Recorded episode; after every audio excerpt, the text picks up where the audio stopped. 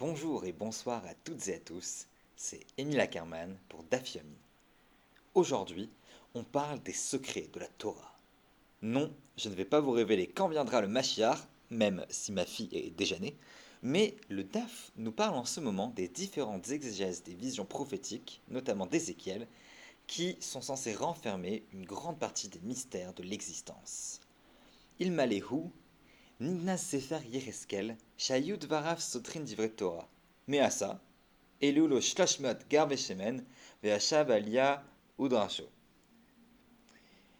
C'est Rav Yehuda qui parle et qui nous dit que Hanania ben Riskia, si ce n'était pas pour lui, eh bien, le livre de Yereskel aurait été complètement supprimé. Pourquoi? Parce que ces paroles, donc les paroles du livre de Yereskel, contredisaient les paroles de la Torah. Et donc, qu'est-ce qu'ils ont fait? Ils lui ont mis 300 euh, euh, barils d'huile, c'est-à-dire pour la lumière, et puis j'imagine pour qu'il puisse, euh, que ça puisse l'aider à se nourrir. Et il s'est assis et il a étudié, c'est-à-dire il a essayé de résoudre la contradiction. Parce que les, sages veulent supprimer le texte d'Ézéchiel car il semble contredire la Torah. Comment un prophète peut-il contredire les enseignements divins? C'est précisément le problème pour les sages qui estiment que soit la contradiction doit être résolue, soit le livre d'Ézéchiel doit être banni. Les sages estiment donc avoir perçu un message de la Torah, et Ézéchiel, dans son livre prophétique, irait parfois jusqu'à contredire ce message. Et les sages sont tellement dépositaires responsables du message théorique qu'au nom de celui-ci, ils seraient prêts à supprimer un livre d'un prophète du canon. Mais la suite juxtaposée, juste après dans la Gemara, nous donne ce qui semble être une autre raison pour supprimer le livre d'Ézéchiel. Tanoura Banan, nos sages ont enseigné, Il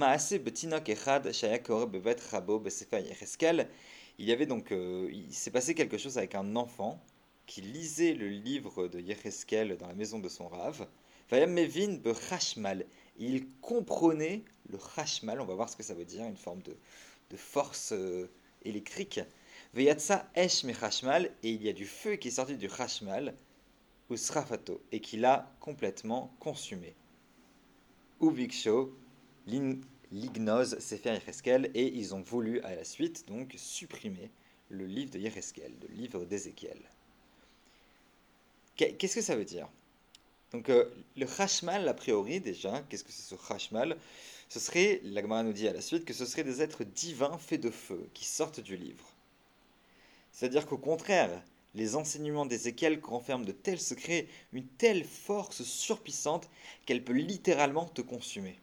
Et elle te consume non pas parce que tu ne l'interprètes pas bien, mais parce qu'au contraire, y a Mévin, cet enfant comprenait alors était-ce un enfant Donc peut-être qu'il n'était pas, qu'il y avait quelque chose qui lui a échappé. Qu'est-ce qui, en même temps, est si fort et qui en même temps est si destructeur dans Ézéchiel?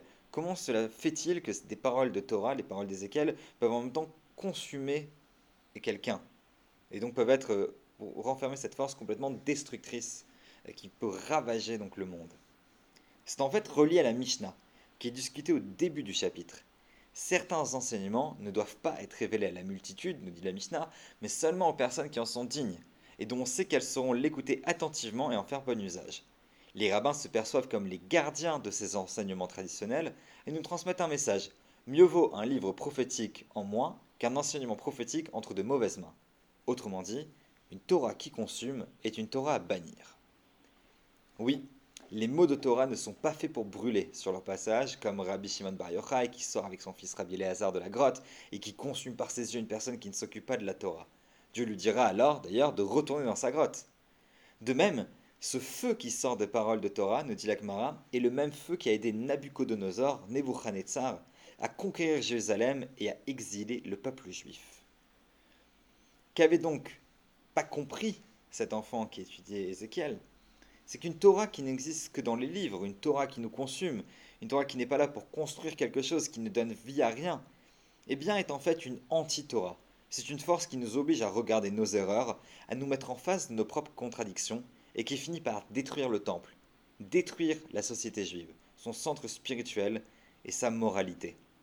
Je nous souhaite à tous d'être capables d'avoir une Torah vivante, de puiser dans les livres et les écrits une force constructive qui aura un impact dans le monde réel, pour le transformer, le travailler et le préserver, les Ovda ou le Shamra. À bientôt dans Daf Yomi.